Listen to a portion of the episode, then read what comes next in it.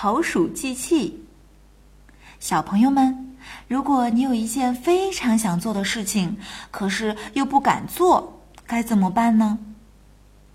古代有个有钱人，很喜欢古董，并收藏了很多。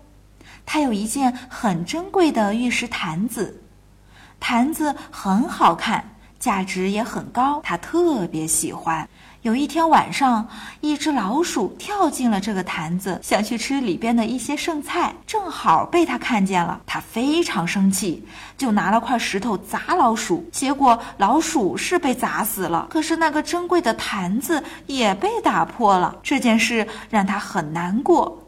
他觉得自己不应该为了打只老鼠就不顾自己那个珍贵的坛子。后来，人们把这件事情概括成了一个成语，叫做“投鼠忌器”，形容想做一件事情，但还有很多顾虑的。所以，小朋友们一定要记住：如果小朋友想做一件事情，就要勇敢的做呀。不过，要先让爸爸妈妈知道哦。好了，想要了解更多内容。